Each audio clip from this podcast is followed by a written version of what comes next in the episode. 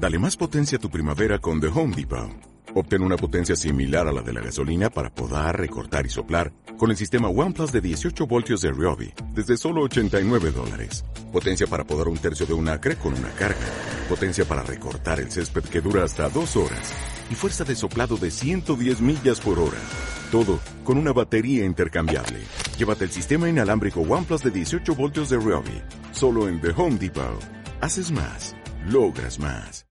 El contenido del siguiente programa es responsabilidad única de quienes intervienen en él y no compromete en ningún sentido las políticas y principios de la Universidad Pedagógica Nacional. La Pedagógica Radio presenta La Dosis. Otra forma de consumo social. Un programa de filosofía, mitos y realidades con Claudia Benito, Vicky Espitia y Eimer Castañeda. La dosis. Bienvenidos.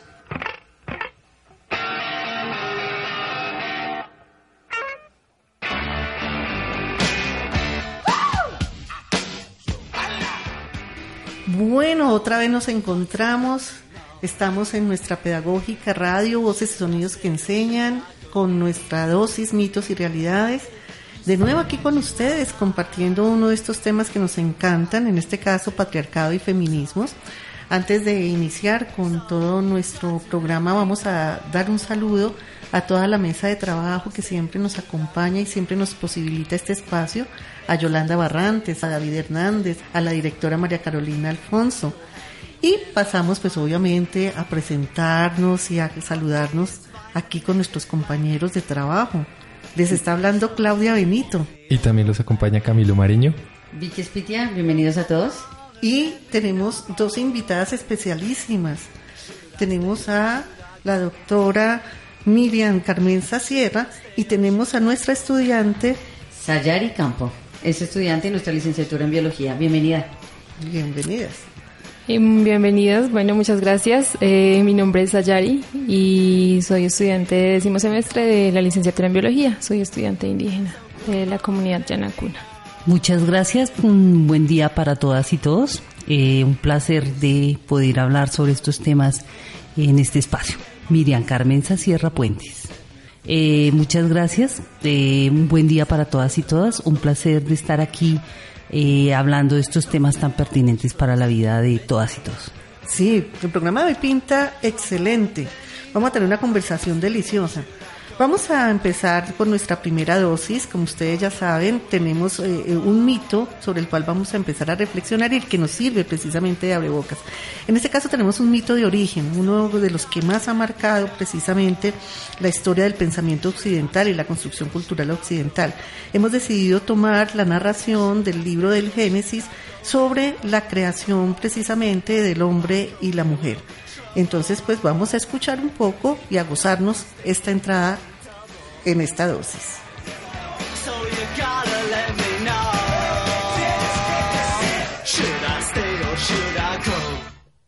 Primera dosis.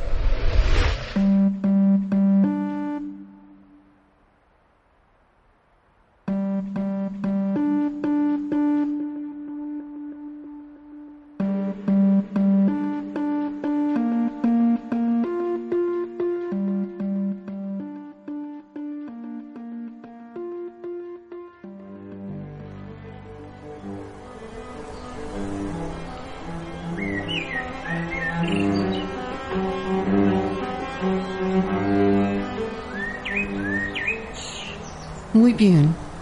Dios, con su inmenso poder, crea los cielos y la tierra y todo lo que sobre ella habita, especies, animales, vegetales.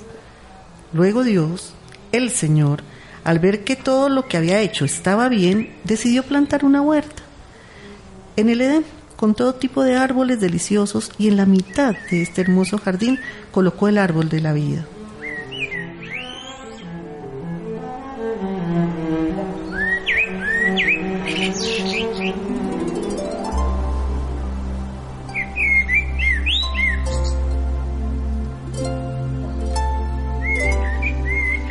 He creado ha sido perfecto. las aves, los animales de la tierra, las plantas, todo en lo que se alimenta y todo en donde conviven nuestros animales. Estoy muy satisfecho. Pero mi obra se verá completa cuando crea al Señor de todo esto, al que los dirija, al que les ponga nombre. Mm, sí, Señor. Ahora voy a crear a un ser humano. Cogeré un poco de esta tierra, venga, la moldearé, le pondré aquí, a ver, las piernas, los brazos. Me está quedando como bonito. Ahora vive, vive ser humano.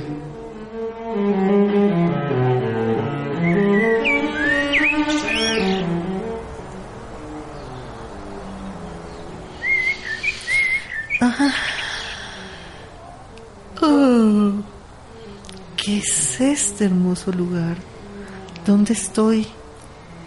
Este lugar que ves es el jardín del Edén. Ah, ¿Y quién eres tú?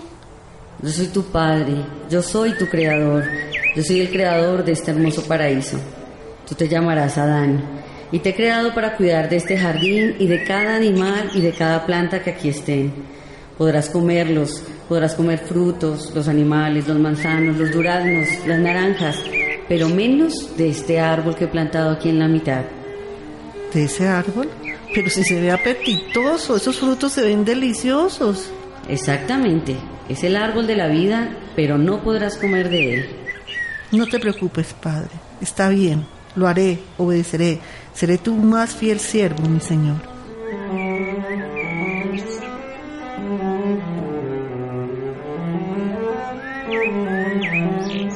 Tú, que te caminas lento y tienes caparazón, te llamarás tortuga. Tú, que saltas de aquí para allá y haces ese sonido tan particular, te llamarás chivo. Hola Dan, ¿cómo te has sentido? ¿Cómo has estado? Bien, padre. He estado trabajando en lo que me encomendaste. Le he colocado el nombre a diversos animales y plantas. Pero... Pero te veo como triste, pero ¿qué, qué tienes? ¿Qué, ¿Qué pasa? A ver, dime. Ay, padre, es que no es justo. He notado que los animales están emparejados. Es decir, el león está con su león, el caballo con la yegua. Pero yo me siento muy solo en este hermoso jardín. Tienes razón, pero lo voy a solucionar. A ver, Adán, duérmete. Vas a sentir que un sueño profundo te invade. Adán, ¿estás dormido? Perfecto. Voy a coger un poquito de su costilla. A ver acá. Voy a construirle una mujer. Ella será quien lo va a acompañar en el jardín del Edén.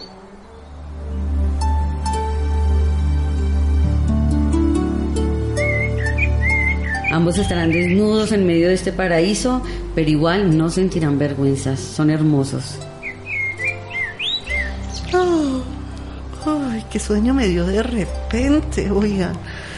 Pues, oh, pero espera, ¿quién eres tú? Hola, Dan. Soy hija de nuestro Señor Dios. Él tomó una parte de ti y me creó para hacerte compañía en este hermoso lugar. Oh, eres realmente muy hermosa. Y por ser carne de mi carne, te llamaré Eva. Gracias, esposo mío. Me encanta ese nombre. Pero muéstrame todo el lugar. Claro, mujer, vamos. Recorramos el jardín y te mostraré los animales y las plantas que nosotros debemos cuidar y nombrar. Ay, mira, mira, mira ese animal. ¿Cómo, cómo lo has llamado? Yo lo llamo gallo. Y ese otro, ay, tan peludo y juguetón. ¿Cómo, cómo lo llamaste? Ah, ese es un chimpancé. Uf, ay, este recorrido está sabroso, pero, pero me ha dado mucha sed. No te preocupes, toma esta naranja. Es deliciosa. Mmm, ay, está muy rica. ¿Y ese, ese otro fruto de aquel árbol? Ah, no, ese sí ni se te ocurre, Eva. De ese árbol no podemos comer. Ay, ¿y eso por qué? Porque nuestro Dios lo ordenó y no debemos desobedecerle o si no moriremos. ¿Quién dijo semejante mentira? Así lo dijo nuestro Padre, pero no es una mentira. Nosotros creemos en su palabra. ¿Por qué, ¿Por qué dices eso, extraño animal? Porque así es. Ustedes no morirán, sino que se volverán más sabios y verán realmente cómo es la realidad. Pero, ¿por qué nos engañaría nuestro creador, nuestro padre? Porque ese viejo Lo único que quiere es verlos sometidos y tiene temor de que ustedes se conviertan en dioses como él. No le creo ni una palabra de la serpiente. Mejor ni te acerques, Eva, aléjate, aléjate. Pero, pero como una creación de Dios nos querría engañar. ¿Por qué va a ser mentirosa? Además es igual un animal. No te fíes. Recuerda que si comemos del fruto del árbol de la vida moriremos. Vuelvo y te repito que eso no es posible. Si no crees, inténtalo, Eva. Toma este fruto, pruébalo. Nuestro padre se enfadará, Eva. Seguro que no pasa nada. ¿Cierto, serpiente, que no va a pasar nada? Confía en mí, nada te pasará. Pero, ¿qué es esto tan delicioso? Mira, esposo mío, nada pasa. Si lo probé yo, pruébalo, pruébalo. Ay, mujer. Bueno, a ver, dame. ¡Wow! Es cierto, delicioso. Pero, ¿qué es este mareo? Sí, yo también me siento co- como extraña. Pero, ¿cómo es posible? Míranos, estamos desnudos. ¡Qué vergüenza! Anda, mujer, y trae esas hojas de higuera para cubrirnos. Ay, ay, no, no, no. Ten, ten, toma, tómalo rápido. Yo me voy a esconder. No, yo no me había visto así. ¿Qué dirá nuestro padre cuando nos mire así? Hijo, hijo, Adán, ¿dónde te has metido? Perdona, padre. Estoy aquí, escondido entre los matorrales, porque oí tu voz en el huerto llamándome y tuve miedo, porque estaba desnudo.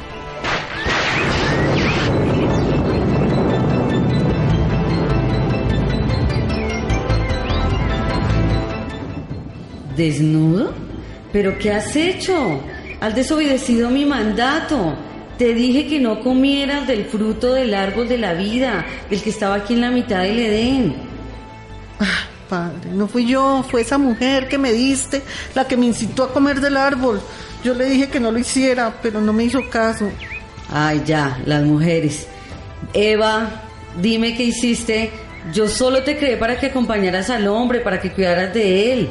¿Qué has hecho? No, señor, no es lo que parece. Pues la serpiente, ella, ella, ella fue la que me engañó y por eso, y por eso yo comí el fruto prohibido. Siendo así la cuestión, a cada uno le daré un castigo como consecuencia de lo que han hecho. A ti, serpiente, te maldigo entre todas las bestias que he creado, y no serás más hermosa ni volarás. De ahora en adelante te la pasarás arrastrándote entre el polvo, y te pondré en enemistad entre la mujer y su descendencia, de manera que ellos te herirán en la cabeza y tú en su talón.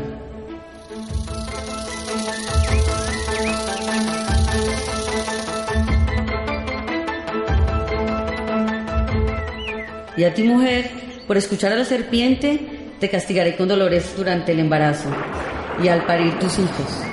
El hombre soñará sobre ti y tu deseo será solo para satisfacer el de tu marido.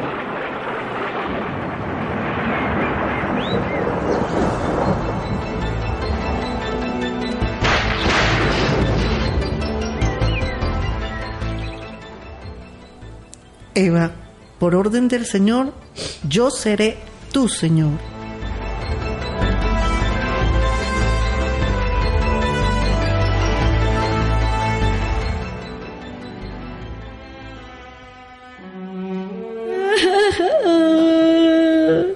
Quería quedarme, yo quería ser feliz. Por último, a ti, Adán, por escuchar a tu mujer y desobedecer mi mandato, maldita será la tierra por tu causa, y comerás de ella todos los días de tu vida al trabajarla. De ese trabajo, de sembrar, regar y cosechar, te saldrán callos en tus manos y te cansarás. Con el sudor de tu rostro comerás el pan hasta que vuelvas a la tierra, porque de polvo eres y en polvo te convertirás. Estamos en modo dosis.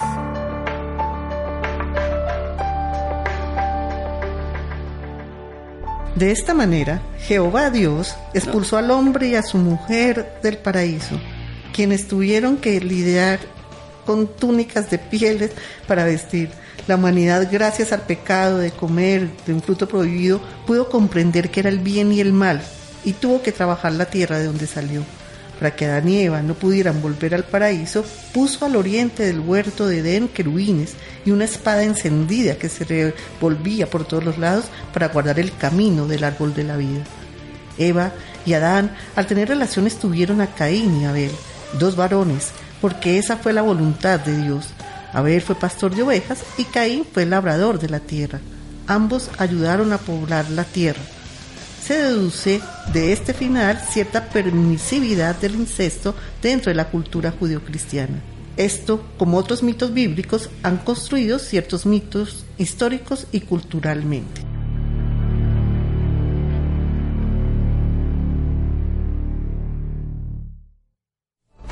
Segunda dosis.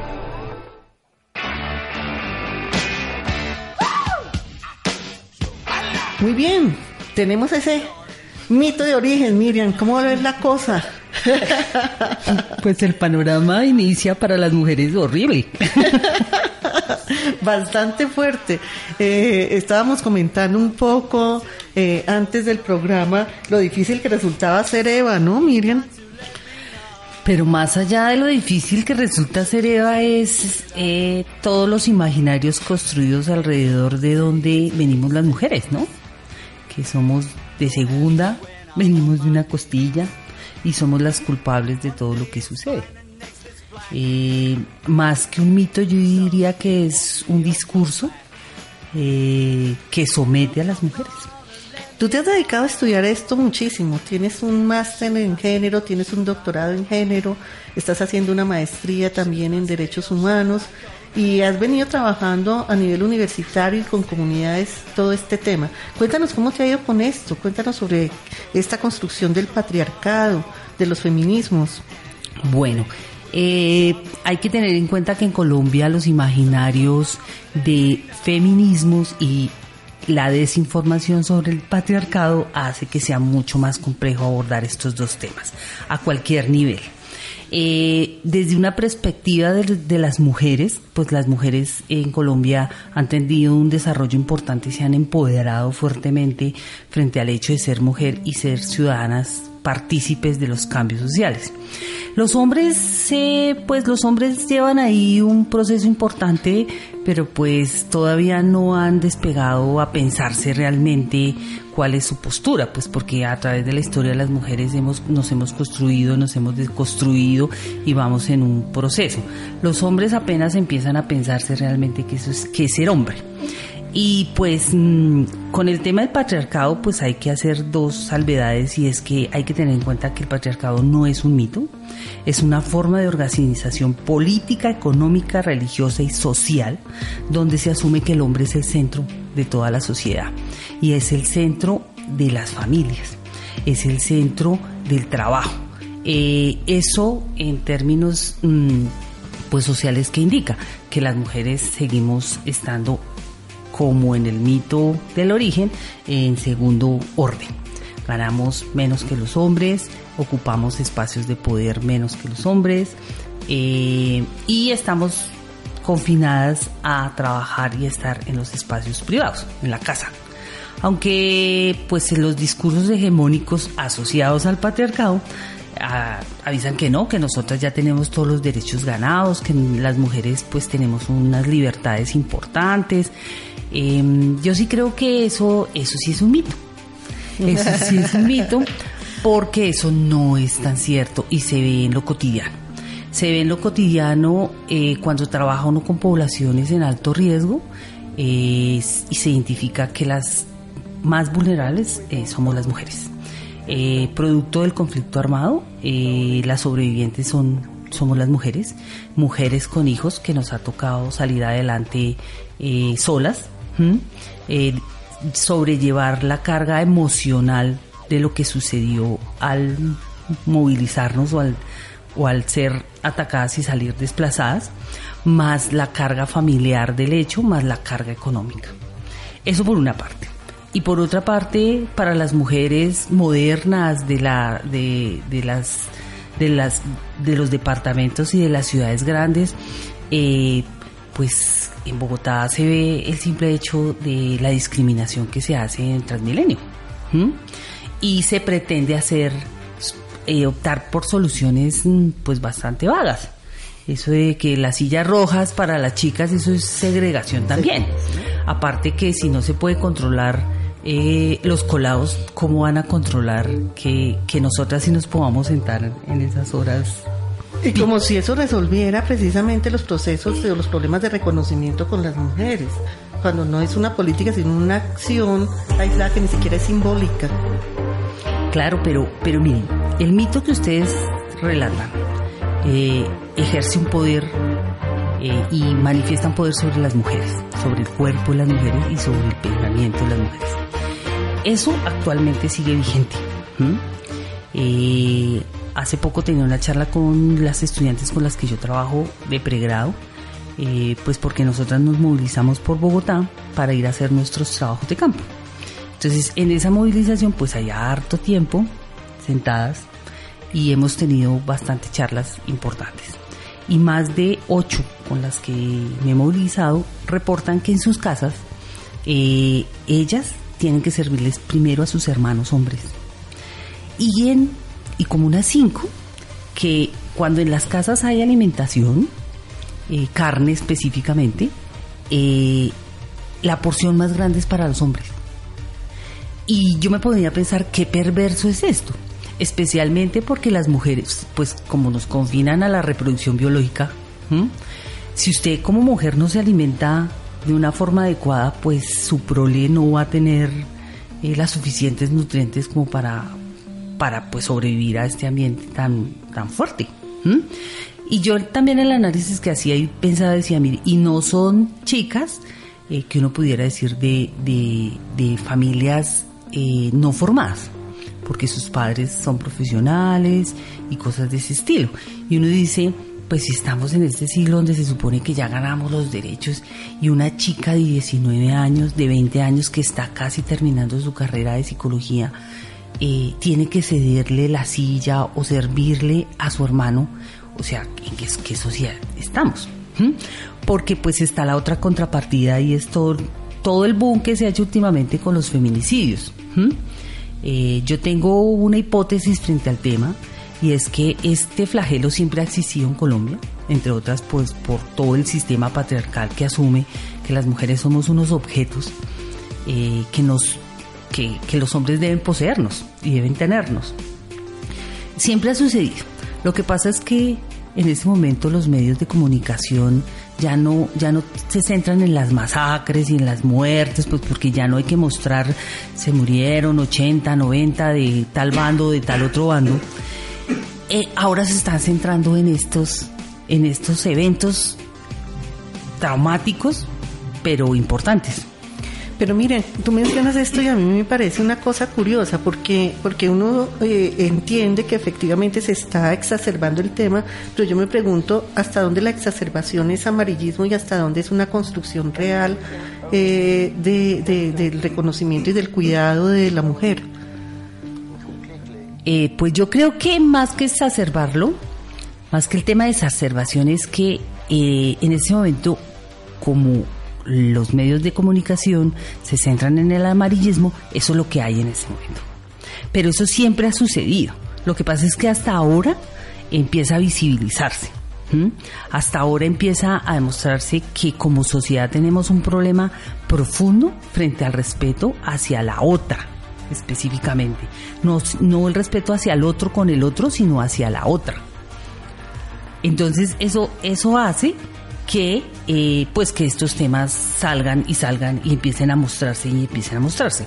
Y, la, y el tema es tan evidente que en un país donde las mujeres hemos sido asesinadas de una forma horrorosa eh, durante mucho tiempo, hasta hace muy poco haya una ley de feminicidio. Y una ley que no es efectiva, porque no tiene recursos y porque todavía eh, se lo están pensando y, digo se lo están pensando porque lo que se lo están pensando son hombres, ¿cómo es que se legisla con relación a cuando nos matan? ¿Mm? Entonces eso lo hace a uno pensar, pensar muchas cosas y decir, bueno, ¿cuál es mi posición como mujer en un mundo donde están pasando este tipo de cosas?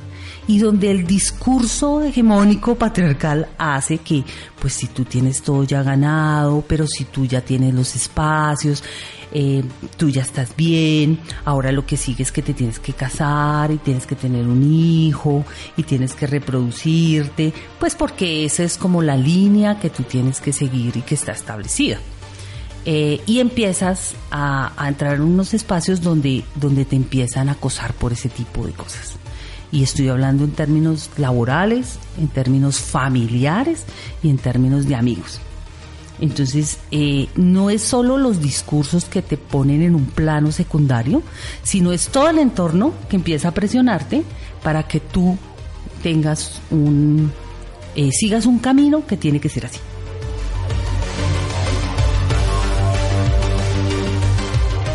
Con eso que mencionabas eh, de tus estudiantes, bueno, nuevamente muchas gracias por la por aceptarme esta invitación. Eh, mi pregunta es, tú mencionabas que hacías unas prácticas con ellas, ¿cierto? Me, me imagino que es en torno al tema de, del patriarcado y, y, y, del, feminismo o de los feminismos. Eh, ¿Cómo, cómo, cómo es ese, esas prácticas? O sea, ¿en qué consisten esas prácticas? Porque tú ahorita preciso lanzas la pregunta y es, la mujer como que no se ha pensado, ta, ta, ta. Entonces, ¿cómo, cómo, cómo llevar a la mujer entonces? O no sé si se convierte en una segunda pregunta. Sí, pues mira, mmm, yo hago prácticas con población vulnerable y trabajo con población específicamente población desplazada. Eh, no abordándola específicamente desde el tema de la exclusión y del patriarcado, sino desde de otros temas. Pero eh, pues mi formación y el hecho de ser mujer y el hecho de ser una mujer campesina ilustrada en este país, eh, pues porque como cuando me presenté mi nombre son Sierra Puentes, no tengo otros tipos de apellidos. Eh, yo soy una persona que viene del campo, eh, donde se crió en un sistema eh, patriarcal, machista, que se cuestiona ese aspecto. Vengo de una familia donde mis hermanas han sido vulneradas, han sido víctimas de violencia de sus parejas, y eso me ha, ha permeado mi vida.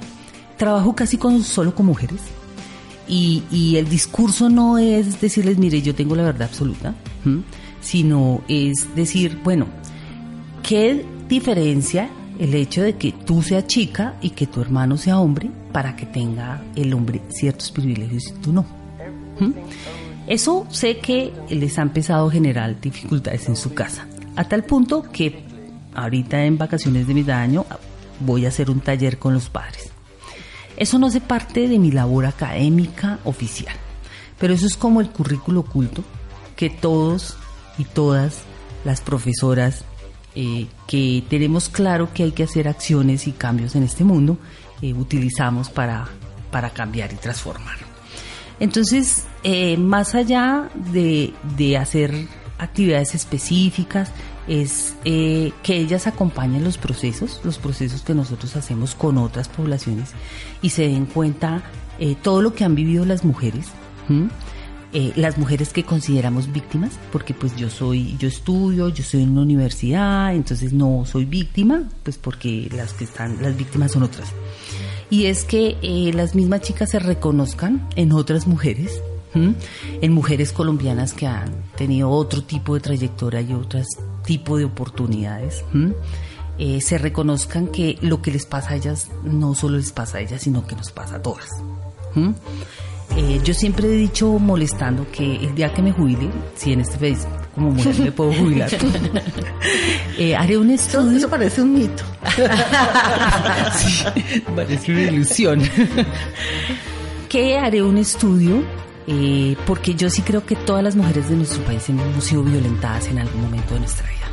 Todas las mujeres colombianas hemos sido víctimas del patriarcado eh, por nuestros padres, por nuestros profesores, por nuestras mismas madres que han sido educadas y criadas en el mismo sistema patriarcal, por nuestras jefes, por nuestras compañeras, porque eh, somos un país que, que, nos cuesta reconocer al otro y a la otra, y que nos cuesta reconocer a la otra.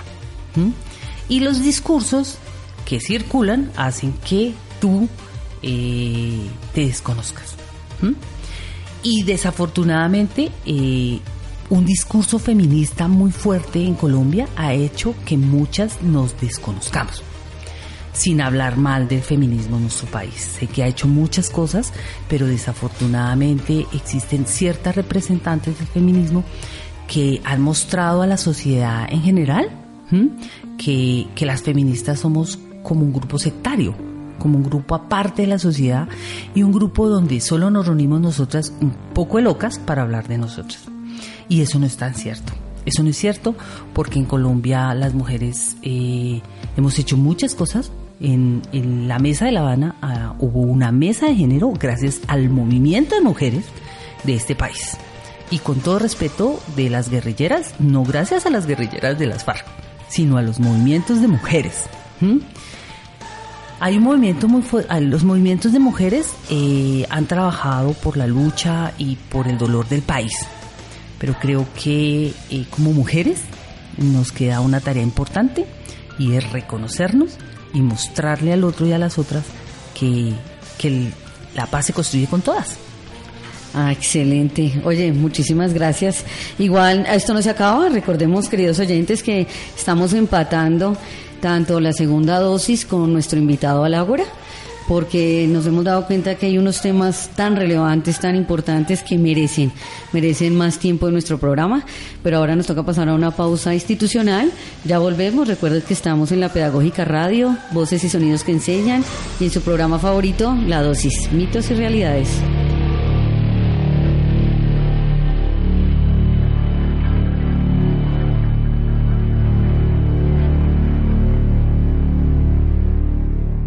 Llegamos a tus oídos con una nueva propuesta radial, con las voces y los sonidos que enseñan.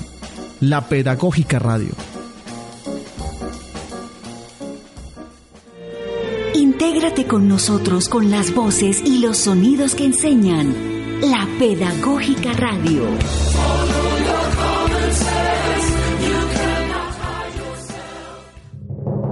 Otra coral de Colombia, endémica su zona o la zona donde la podemos encontrar es alrededor de Villavicencio y solo ahí, en todo el mundo no se encuentra más que allí. Tan venenosa como las otras corales de nuestro país, venenos neurotóxicos, pocas escamas encima en la cabeza, cabeza redonda, cuello poco definido, ojos muy pequeños, colmillos también muy pequeños, no pueden atravesar un zapato o no pueden atravesar un brullín. Así que si uno guarda eh, las medidas preventivas y usa sus guantes y zapatos eh, y revisa estos antes de ponérselos, pues no va a tener eh, posibilidades de un accidente. Mi nombre es César Quiroga Giraldo, director del Serpentario Nacional. No tienes que matar a todo lo que temes o desconoces. Parques Nacionales Naturales de Colombia. Somos la gente de la conservación.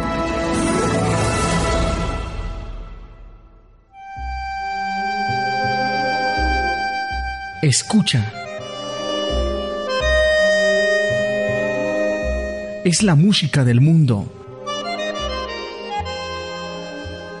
que llega a través de la pedagógica radio.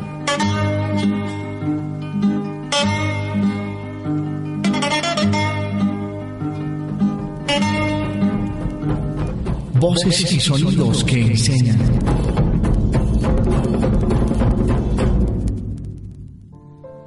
Seguro un día dejarás de existir. Tal vez por eso piensas que no importa si no cuidas los recursos naturales ahora. Pero quedarán tus hijos. O tus amigos. O alguien de tu familia. O tus mascotas. Despierta. Deja de contaminar. No tires basura ni residuos de ninguna clase a la calle. ¿No ves el desastre de las inundaciones? El que no te pase a ti no significa que no sea tu deber con tu ciudad y los demás. No arrojes basura, recicla, sé consciente. Una campaña de la Pedagógica Radio, voces y sonidos que enseñan. Intégrate. Une tu voz a la Pedagógica Radio, voces y sonidos que enseñan.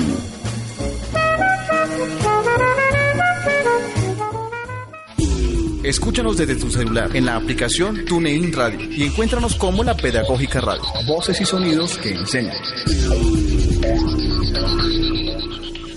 Estamos en modo dosis.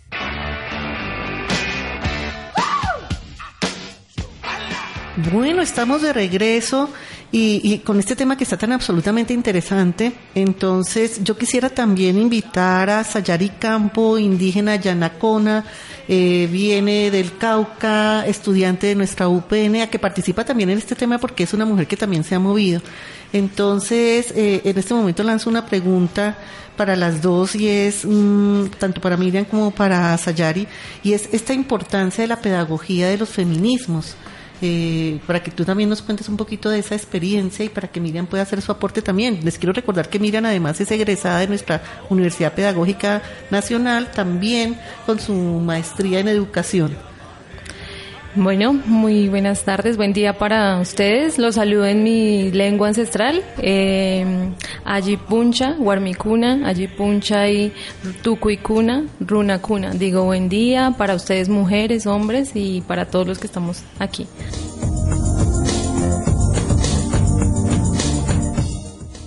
Eh, bueno, como ustedes lo mencionaron, mi nombre es Ayari, yo pertenezco a la comunidad Yanacuna del suroriente del Cauca. Y bueno, agradecida por estar aquí con ustedes compartiendo. Muy interesante todo lo que estamos conversando porque nos da elementos también para mm, los nuevos maestros que vienen, para encaminarnos en ese proceso educativo de una manera un poco más abierta a otros espacios y más consciente de las realidades que vivimos. Entonces, bueno, en mi caso, em, llevamos ya más de 10 años en ese proceso de reivindicación cultural. Más que todo hemos trabajado desde la memoria, desde abrir puentes entre lo académico y lo cultural. Em, y ahí también la mujer ha tenido un papel protagónico muy, muy importante porque em, en nuestras comunidades indígenas la mujer tiene un papel muy, muy fundamental que es llevar la memoria y la identidad permanecer siempre en ese avivamiento cultural que, es la mujer la que transmite ese conocimiento. Entonces, bueno, nosotras eh, hemos decidido darle un poco más de fuerza a mm, qué prácticas ancestrales de esos conocimientos se han ido olvidando, se han ido perdiendo según también toda la, la dinámica mm, moderna entonces, bueno, hemos ido acercándonos un poco a qué plantas, a qué elementos del territorio nos brindan bienestar a la mujer. Entonces también hemos ido reconociendo un poco que este primer cuerpo, este primer territorio es, es nuestro cuerpo y que desde ahí nosotras como mujeres debemos eh, conocerlo, eh, también aceptarlo y quererlo, amarlo. Entonces, bueno, han surgido diferentes elementos que nos han permitido pues trabajar con más que todo las mujeres de la comunidad y en general, pero mm, sobre todo abriendo espacios en poder devolver a la memoria esos conocimientos ancestrales de las abuelas que se han ido olvidando a través del tiempo. Sí, muchas gracias. Encantada de conocerla. Eh, yo creo que a las mujeres colombianas nos hace falta reconocernos desde nuestra ancestralidad, desde nuestra de sangre indígena y de nuestra sangre negra. Eh, yo pienso que más allá de trabajarle al tema de los feminismos, que sí son importantes desde la academia, hay que trabajar desde reencontrarse una misma con una misma y una misma con el territorio cual, eh, en el cual circula. Eh, yo soy crítica con los feminismos, pero también soy muy respetuosa con ellos. Yo no me encasillo como feminista porque respetuosamente yo necesito pararme desde una epistemología específica y pues me recogen muchos feminismos. Eh, entonces como con varios me siento muy, muy cercana, con otros no tan cercana. Entonces considero que por respeto a las feministas no me caso con ninguno. Pero sí tengo una misión igual que, todas las feministas y es lograr la igualdad de derechos entre hombres y mujeres. Y, y desde ese punto de vista tenemos que trabajar para entender que no somos iguales en términos de derechos y que tenemos que hacer acciones de todo tipo para lograr los derechos hay que formarnos, hay que salir a la calle, hay que reivindicar eh, un montón de derechos eh, a los cuales no podemos acceder.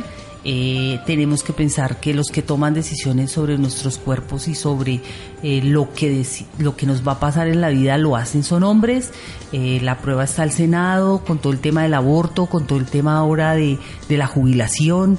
Entonces, ¿por qué los hombres tienen que decidir sobre mí, sobre mi cuerpo, cuando yo soy la mitad o un poco más de la mitad de la población del mundo?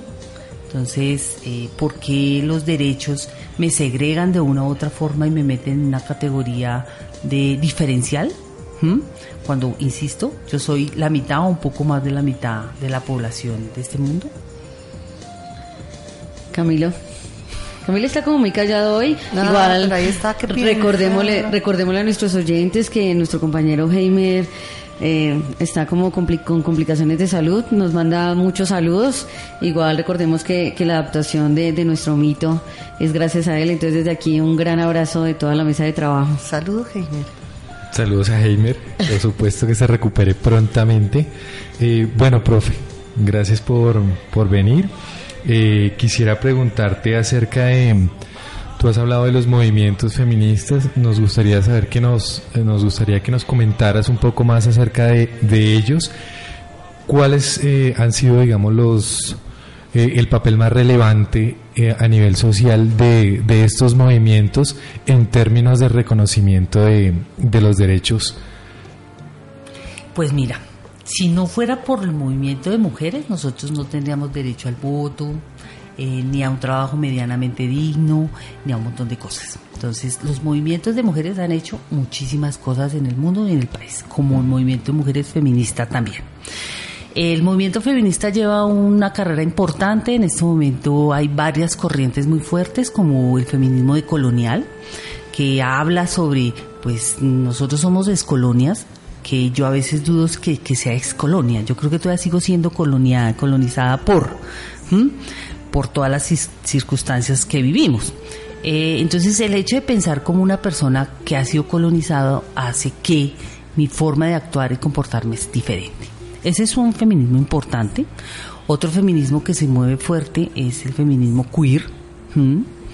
Que, ha promovido una ley de identidad de género en Argentina, donde el sector eh, no es el sector LGTBI, sino es LGTBIQ. Y aquí en Colombia, eh, pues las mujeres, las mujeres de negro, la ruta pacífica y un montón que les pido disculpas a las que se me escapan, que han hecho muchísimas cosas por, por nuestro país. Lo último, como les decía, es la mesa de género en los acuerdos de La Habana. Es la primera vez en el mundo en que eh, un conflicto, en un conflicto se tiene en cuenta eh, la posición de la mujer y de la diversidad. Porque las mujeres y la diversidad no vivimos igual la guerra que eh, los hombres. Pero sí quería hacer una acotación acá porque pues parece que los hombres son los malos y los que no hacen nada, entonces, y tampoco. Tampoco no creo que eso sea así. Hay un movimiento muy fuerte que nació en España que, que se mueve aquí en Colombia, que son las nuevas masculinidades. Y es un movimiento que brinda la oportunidad a aquellos hombres que quieren hacer parte de ese movimiento de pensarse diferente, de pensarse como un hombre inclusivo, con un hombre que entra al espacio doméstico sin, sin sentirse culpable, un hombre que hace parte de los procesos educativos de sus hijos y de sus hijas, que hace parte del el trabajo que llevan las mujeres para ganarse los derechos. Yo coloquialmente los llamo feministas, porque son unos hombres listos. Son unos hombres listos porque se piensan quiénes son y quieren cambiar esto. En la Universidad Nacional hay un grupo muy fuerte que no solo trabaja con población eh, urbana, sino con, población rural. Trabaja con campesinos. Y hacen cosas muy, muy interesantes.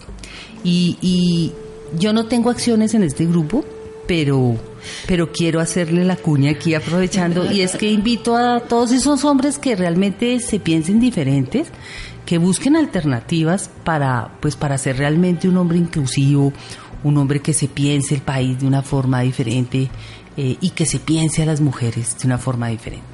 Y ayer una profesora me hacía caer en cuenta algo que me acabo de acordar y es que las mujeres somos más o menos la mitad de la población del país ¿m? y del mundo. Y las mamás de esa otra parte del mundo. Claro, claro. Bien, profe, muchísimas gracias.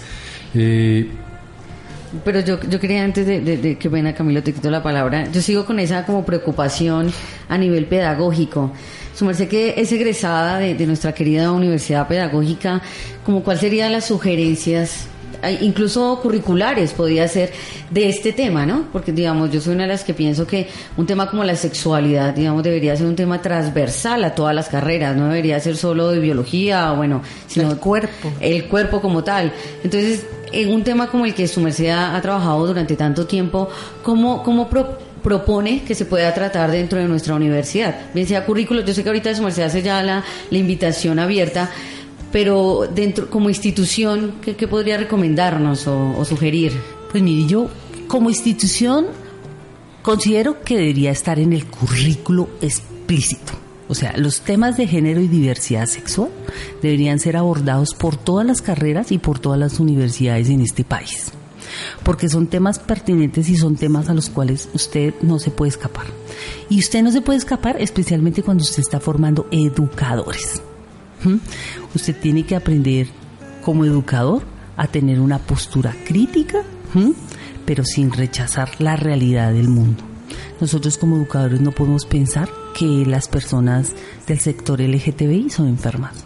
No podemos pensar que la mujer que ha sido maltratada se lo ganó. Tenemos que empezar a abordar este tema y no desde el currículo oculto como lo hacemos muchas y muchos, sino desde el currículo manifiesto. Yo soy una de las que vive promulgando que en las universidades debería haber una cátedra obligatoria de temas de género, como existen en otros países, eh, porque el tema de género incluye a todo el mundo y, e incluso a la diversidad, a la diversidad sexual específicamente de identidad y de expresiones de género, pero en un país como nuestro, donde hay tanta diversidad y donde no nos reconocemos con nuestros indígenas y con nuestra negritud, eh, pues hay problemas.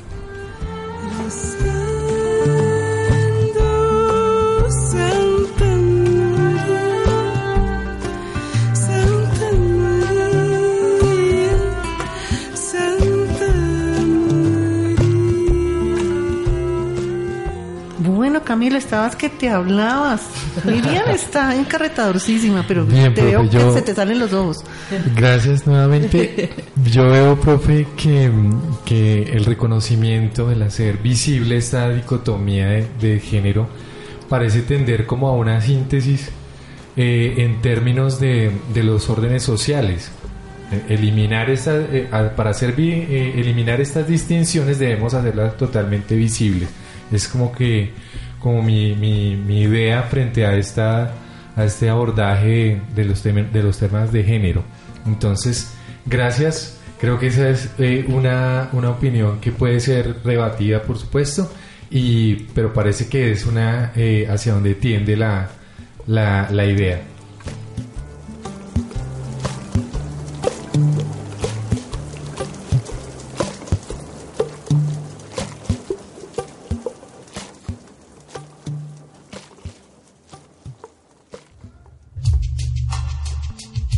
Pedagógico.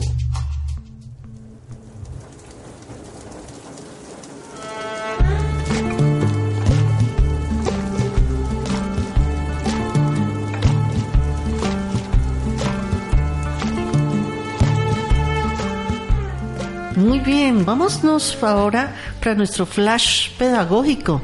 Esta delicia también ya eh, que es eh, importantísima en nuestro programa. Y volvemos nuevamente con Sayari.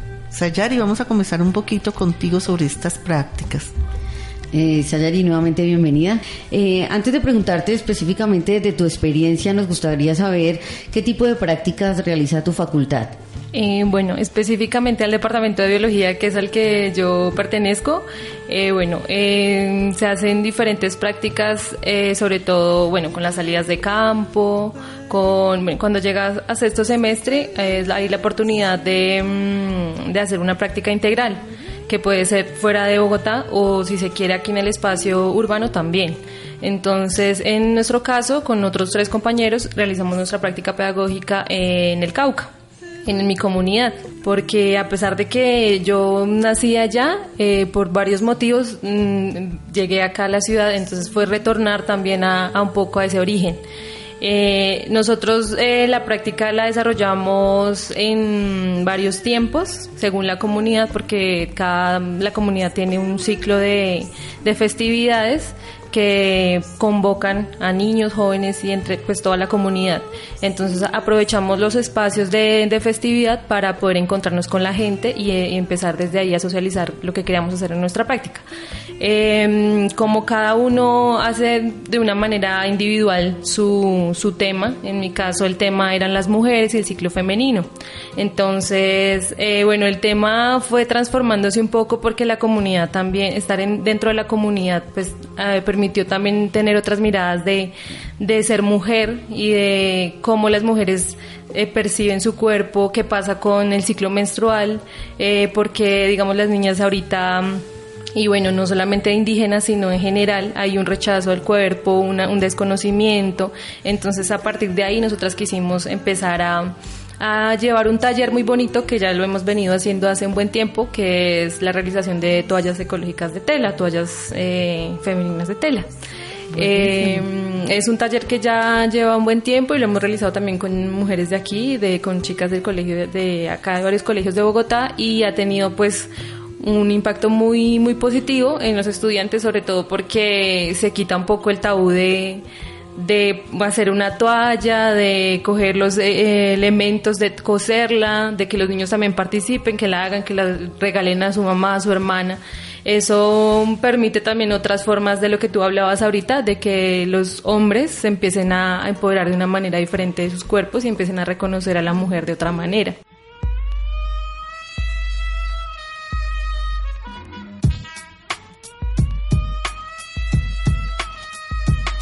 Es un mandamiento ser la diva del momento.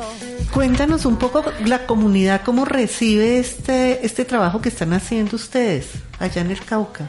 Eh, bueno, la comunidad lo, lo recibió muy bien porque no es algo que sea nuevo, porque ya es, digamos que esa, esa práctica de utilizar toallitas de tela no viene de ahorita, sino que es algo muy, muy antiguo que utilizaban las abuelas para poder cuidarse sin tener que utilizar o recurrir a los productos convencionales que ahorita quieren empezar a, a, pues a dominar y que de hecho lo hacen, dominan el cuerpo de la mujer y que la mujer ya no se siente autónoma de poder decir qué quiere utilizar o qué quiere hacer para su cuerpo, sino que tiene que recurrir a estos productos y que de alguna manera pues afectan este territorio pues también por los componentes químicos que vienen en esos productos.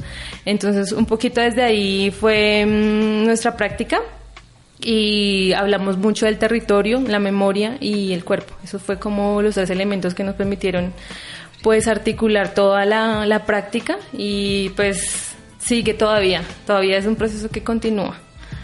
Es una de las pocas prácticas que yo escucho de los, nuestros invitados a la Ágora que hemos tenido, incluso bueno, eh, de, que logran seguir en el tiempo. Usualmente a los estudiantes que han venido se quejan un poco porque dicen, claro, yo realicé la práctica, se acaba el semestre y hmm, no supe qué pasó con mis estudiantes, no supe qué pasó con el proceso, pero tú dices que se ha mantenido.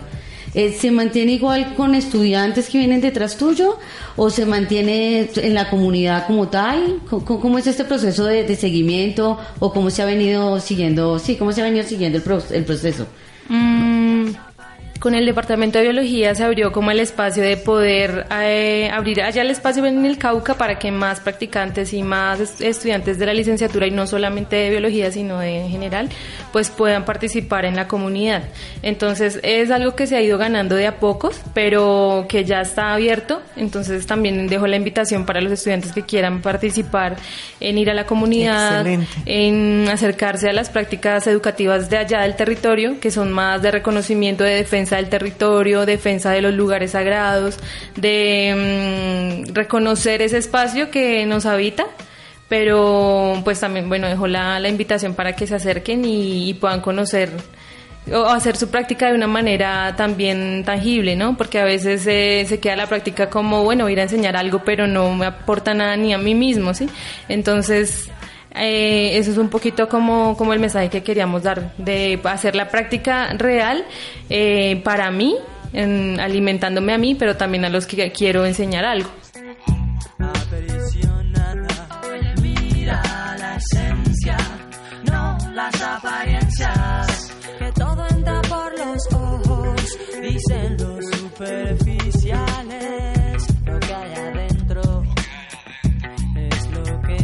Eh, la pregunta obligatoria para nuestros invitados eh, de- a nuestra mesa de trabajo y es, ¿conoces algún mito? ¿Tú estuviste en todo el programa? ¿Has escuchado la temática? ¿Algún mito que recuerdes o que sobre el tema? Que, que te acuerdes o que tú dices, ah, la relacioné. No sé cuál de las dos quiere empezar primero. No sé si Miriam, no sé si Sayari. Pues mire, yo creo que en el transcurso de la conversación he hablado de varios. No, si quieres. Entre otros, eh, el hecho de que no somos iguales los hombres y las mujeres. ¿Mm? Es un mito que hemos construido y que tenemos que derrumbar porque eso no es verdad. Y el otro, que las mujeres eh, somos débiles eh, y que hacemos parte de eh, un grupo donde eh, se nos tiene que cuidar y se nos tiene que proteger y que se nos tiene que tener en cierto espacio específico. Somos iguales a los hombres, tenemos las mismas capacidades, las mismas posibilidades, con una ventaja, que nosotros podemos dar la vida, ustedes no. Eh, bueno, pues yo nosotros eh, hicimos una recopilación de un relato, pues que podría, sí puedo compartirlo ahorita. Eh, en el territorio surgió una problemática fuerte con eh, los monocultivos de amapola. Entonces eso trajo un montón de, de dificultades no solamente al territorio sino a la gente. Empezaron a salir del territorio y bueno, nosotros indagando un poco en la memoria de los abuelos y de conversando con, con la gente, eh, denominamos un relato mm, que se llama Warmi Chagra. Warmi es mujer y Chagra es el espacio donde se siembra, donde se cultiva. Y mm, bueno, el relato dice, sí, no me demoro mucho. Hace mucho tiempo, en el territorio de Yurakmayu vivía una mujer fuerte y sabia que recorría los caminos de este territorio yanacuna.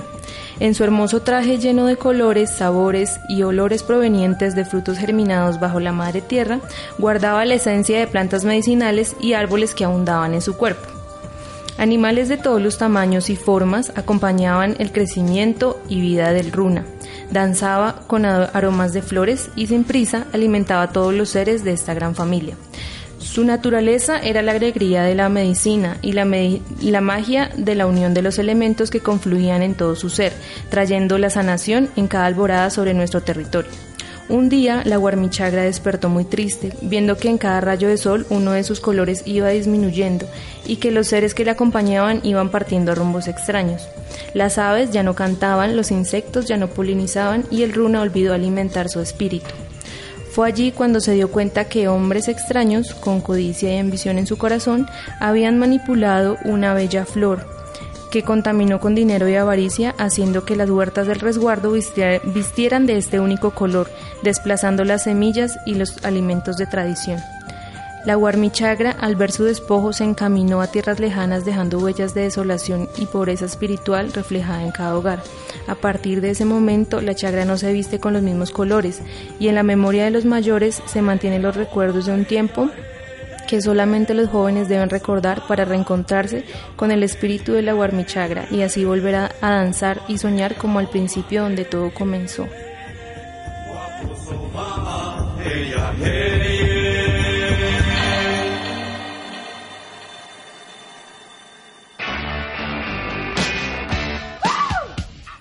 Ah, qué hermoso. Gracias. Bueno, pero esta dosis que- está muy alta, toca Ya, bajarla, Vamos profe. a bajarla, listo.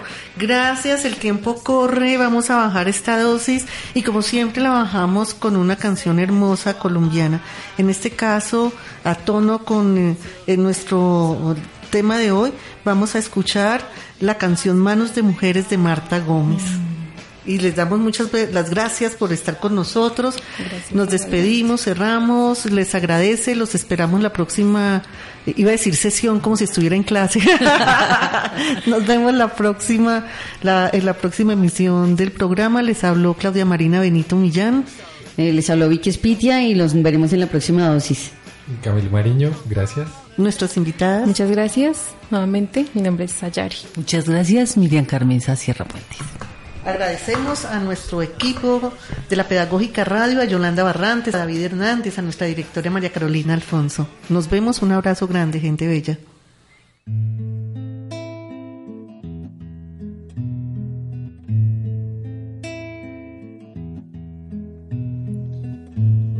Mano fuerte va barriendo, pone leña en el fogón.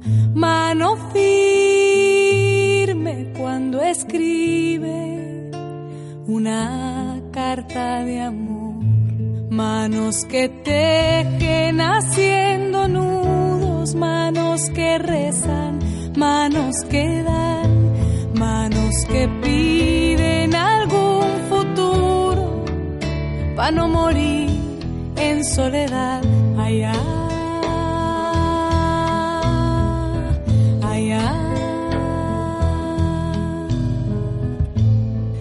Mano vieja que trabajaba enlazando algún telar. Mano esclava va aprendiendo a bailar su libertad. Manos que amasan curtiendo el hambre con lo que la tierra les da. Manos que abrazan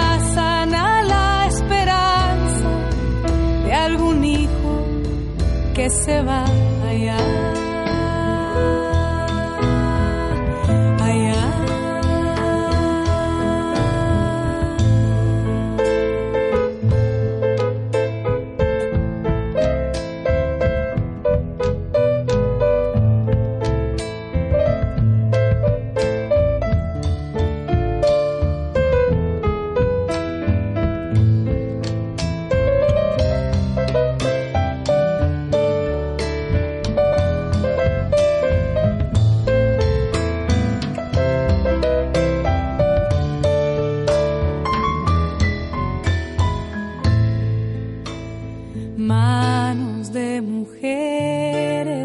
parido la verdad.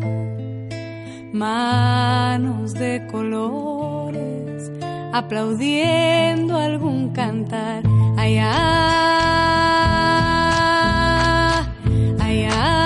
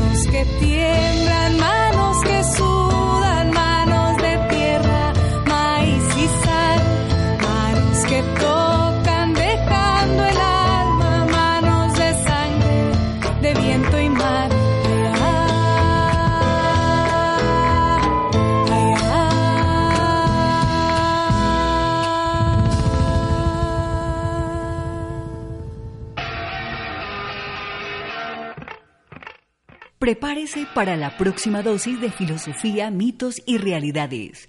La dosis, otra forma de consumo social. Otro programa de la Pedagógica Radio, voces y sonidos que enseñan.